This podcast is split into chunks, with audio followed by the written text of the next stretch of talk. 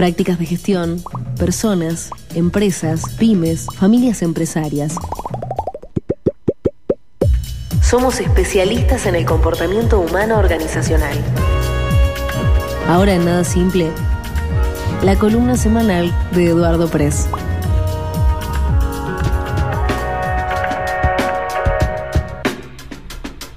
Muy buenos días, don Eduardo, ¿cómo le va? Muy buenos días, emocionado. Pero mire, escúcheme una cosa, Andina cumple, López dignifica. Grábeselo para siempre. este, valió la pena haber tenido cruzados los dedos durante toda la semana. Eh, pero yo, tengo memoria, tengo Le, hice un nudito, le hice un nudito al pañuelo el otro día, ni bien me lo dijo para no olvidarme, como, hacíamos eh, cuando éramos chicos.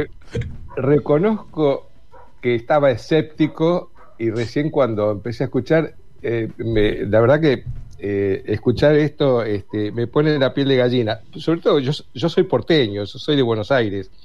Y entonces, eh, qué sé yo, este, tiene, tiene, eh, bueno, y es Gardel, ¿qué vamos a hacer? Como dijiste. Es Gardel, el, es Gardel. El, número, el number one. El number one. Bueno, amigo mío, usted también es el number one en lo que tiene que ver con las relaciones interpersonales dentro de las empresas, sobre todo en las pymes, en las empresas de familia. Por eso trabaja con nosotros, por supuesto, por eso es columnista nuestro. Y todos los domingos lo podemos leer en sitioandino.com.ar. ¿Por dónde vamos a ir el domingo que nos va a adelantar hoy, Eduardito? Bueno, eh, un tema, el, fin de semana pasado estuvo de bastante actualidad, fue muy mencionado, porque se conmemoraron los, el vigésimo, los, los 20 años del atentado a las torres el 11 de septiembre, las famosas torres. Este, bueno, algunos decían que se habían derrumbado, pero en realidad fue un atentado, ¿eh? con dos aviones que se estrellaron ahí este, en las torres. Bueno, no, eh, eh, la, nota lo, lo, menciono por algo que ahora, ahora voy a comentar eh, sobre esto sí, sí, lo voy a anticipar.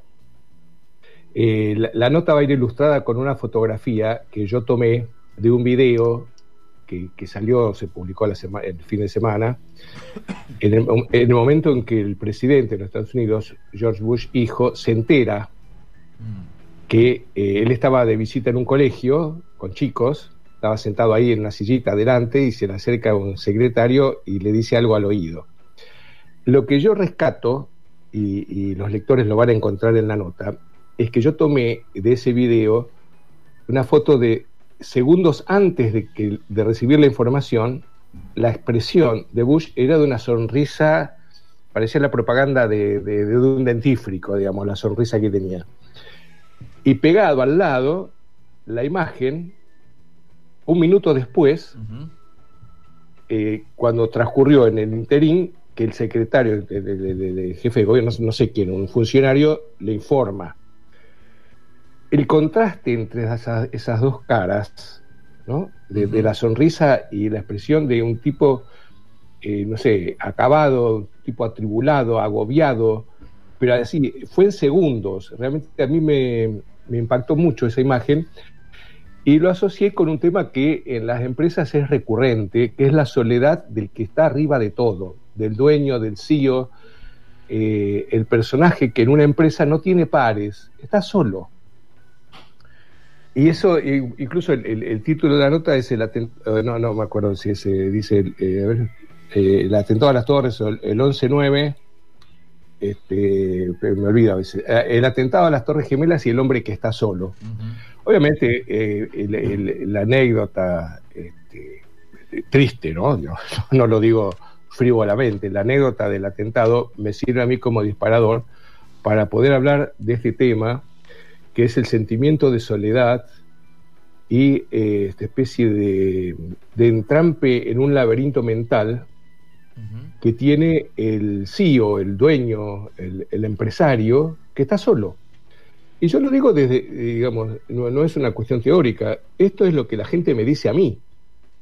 O sea, a mí me llaman, incluso, este, no, no, no, no, es gracioso, pero digamos, eh, muchos de mis clientes que son dueños de empresa me vienen recomendados por su terapeuta, por su psicólogo o psicóloga. ¿Por qué? Porque van a las sesiones y se la pasan todo el día hablando de la empresa. Va todo el día, todas las sesiones hablando de la empresa. Algo, que no van a solucionar con el psicólogo, digamos. Eh, digamos, no, digamos, no con un psicólogo que no sea especialista, como en mi caso, en psicología organizacional. Claro, Digamos, que, que, entiendo, entiendo de lo que pasa, entiendo lo que pasa en una empresa. O sea, yo no, no, no, me enfoco en qué le pasó con la mamá cuando era chiquita, digamos, no, no, no trabajo en la vida cotidiana familiar o anímica o emocional del empresario, sino eh, lo, todo eso es lo que sea vinculado a lo que pasa en la empresa. Bueno, ahora abriste, abriste la puerta para meterme. Digo, eh, dale, dale. ¿qué, ¿Cuánto cuánto de lo que el, el, el, CEO o el dueño de la empresa este, o el titular de la empresa, como vos recién planteabas, habla con su psicóloga, psicólogo personal, ¿sí?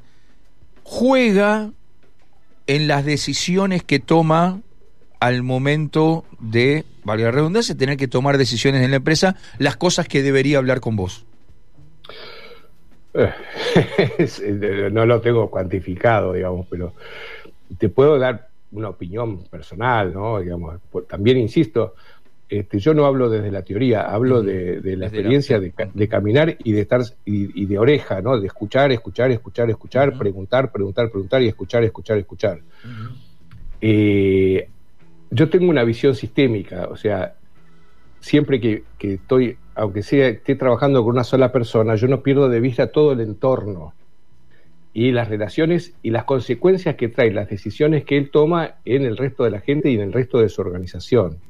O sea, no lo tomo como un individuo aislado del mundo y del ambiente en el que vive. Claro. Muchas veces, este, y esto no va en desmedro, por favor, digamos, de mis colegas, en las, terapias individuales, el enfoque está puesto en la persona que está delante del, profesional, ¿no?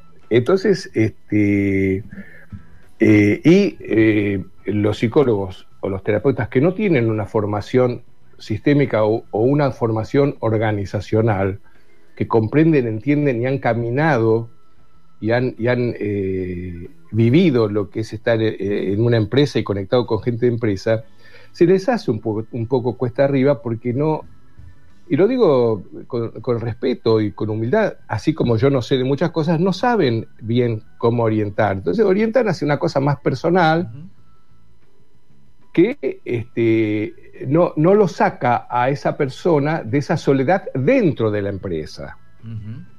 ¿No? Digamos, este, eh, que ayudar ayuda, sí, ayuda. Eso es innegable, digamos, toda, toda toda mejora en la emoción, todo, digamos, cuando la gente se, puede sentir mejor, sentir eh, que, pueda... Porque el tema es, y yo hablo de, perdido en un laberinto mental, ¿no? Este, y como dice el viejo refrán, se sale por arriba del laberinto. Por más que de vuelta, de vuelta, de vuelta, no va a encontrar la salida. ¿no? Es como decía en el fútbol, era por arriba, Palacio. ¿Te acordás? el, famoso era por abajo, lo podemos hacer, lo podemos hacer, lo podemos transformar en ese salir por arriba. No, claro, es por arriba. Digo, a ver, siempre se sale por, arriba. Claro, porque si no, este, si no te vas más abajo, digamos, ¿no? Y más o menos así, digamos, cuando escarbas, digamos, das vueltas, siempre es como que vas, vas escarbando y te vas hundiendo cada vez más. Entonces, esa, la, verdad que eh, eh, eh, yo tengo el temor de ser mal interpretado, digamos. Ayudar ayuda, sí.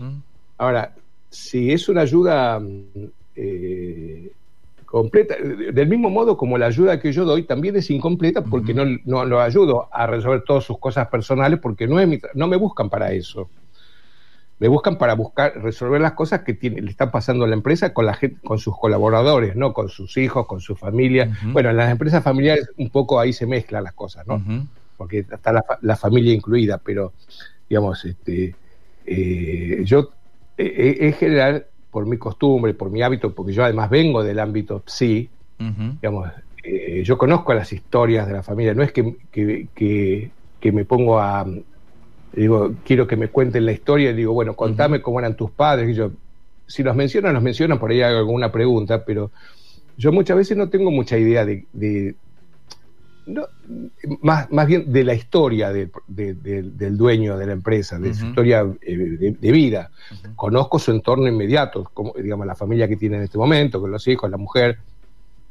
Porque igual este hombre no solamente habla con su terapeuta, también habla con la esposa, habla en su casa, habla con un amigo, pero, digamos, este... Y, y, y, ah, y como yo lo digo en la nota, lo consulta con la almohada. Claro. ¿Con quién? y bueno, lo que pasa es que la almohada a veces ya se queda sin respuesta. te ayuda un poco una noche, dos noches, pero la tercera noche la almohada se, se revela y dice, no, flaco, pará un poco, ya no, ya no, tengo más respuesta. Encárgate vos, claro. claro, ya no, me quedé sin respuesta, ¿no? Y ahí es donde, este, de alguna manera, digamos, este, interviene el factor de, un interlocutor externo, o sea, eh, eh, cuando hablan conmigo, yo no tengo intereses personales este, y emocionales en el destino de, este hombre, de esta persona, hombre o mujer, ¿no? De esta persona. A mí lo que me interesa es que le vaya bien, hacer bien mi trabajo, que esté contento y que me lo agradezca, digamos. A mí me gusta cuando me agradecen, cuando me, dicen, o sea, yo, yo vivo de mi trabajo, o sea, yo cobro mis honorarios. Pero tan importante como eso es la satisfacción que te digan muchas gracias, la verdad que me, me ayudaste un montón. Ah, para mí eso tiene un valor inconmensurable. ¿no? Para eso trabajo yo. A mí no me interesa si, si, si me mira torcido, si, si, me trae flores a la noche a mi casa, este, si, si se acuerda del día de mi cumpleaños. Las cosas eh, están fuera de mi interés.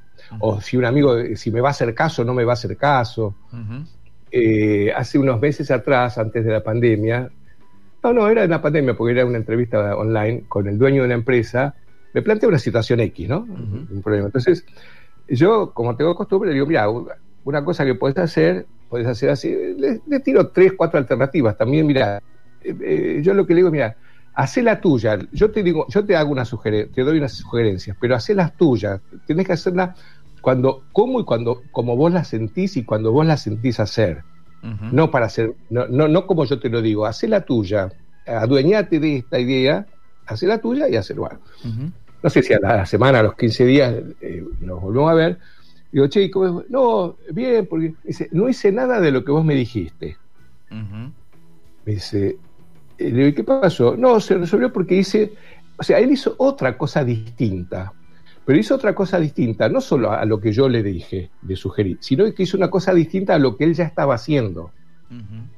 Entonces le digo, te felicito, genial. Le digo, porque a mí no me interesa que me obedezca. Lo más probable, mi, hipótesis es que al hacerle yo sugerencias y abrirle alternativas, lo ayudé a que dentro de su cabeza él encuentre otra alternativa diferente a lo que él estaba haciendo y también diferente a lo que le dije yo. Y eso para mí es bingo. ¿Viste? A mí no me interesa que me hagan caso. Por ahí un amigo dice, eh, me consultas José y no me das bola. Yo a mí no me importa, no quiero que me den bola. A mí lo que me interesa es que el tipo progrese, mejore se sienta bien y encuentre soluciones. Si me da bola a mí, bien, pero yo lo ayudo a que se reinvente de alguna manera, por, por, decirlo de, de, alguna manera. está, claro. Querido Eduardo, el domingo lo leeremos con muchísima atención. Bueno, eh, veremos con atención también las fotos de los dos momentos que ha captado, que me parece que, que son muy buenos, recordando eh, el video, son muy buenos y muy gráficos. Eh, la, verdad que sí, este, para mí ha sido un hallazgo, digamos, porque yo vi que en, un, portal, no sé, en un diario mostraron el video, qué sé yo, y, me la verdad me impactó. Así es, sí. Eh, este eh, es un momento muy interesante, muy interesante. Eh, y después, como sigue leyendo, ¿no? Con esa cara de... Bueno, queda, ahí lo digo en la nota, queda para el anecdotario, porque parece ser que el libro estaba al revés. Claro. No se nota, no se nota en el video, ¿no? Lo, lo, que, lo que confirma que estaba en, otro, estaba en el limbo. Estaba en, el limbo. Estaba, en otro eh, lado. estaba en otra, la verdad, y, escúchame. Es, eh, obvio. Eh, nada, nada, envidiable, te digo, la situación hay que, hay que estar en esos zapatos, ¿no? Absolutamente obvio. Maestro, nos estamos... Un abrazo y, y, la verdad que enormemente agradecido. Por favor. Este, por, Gardel. Es lo menos que podemos hacer. Cuando venga para estos lares, lo esperaremos con vino, pero por ahora lo esperamos con Gardel, es lo que hay. Bueno, bueno, listo. Un abrazo. Abrazo grande, Eduardo, gracias. Saludos a, saludos a Mendoza. Gracias, querido Eduardo.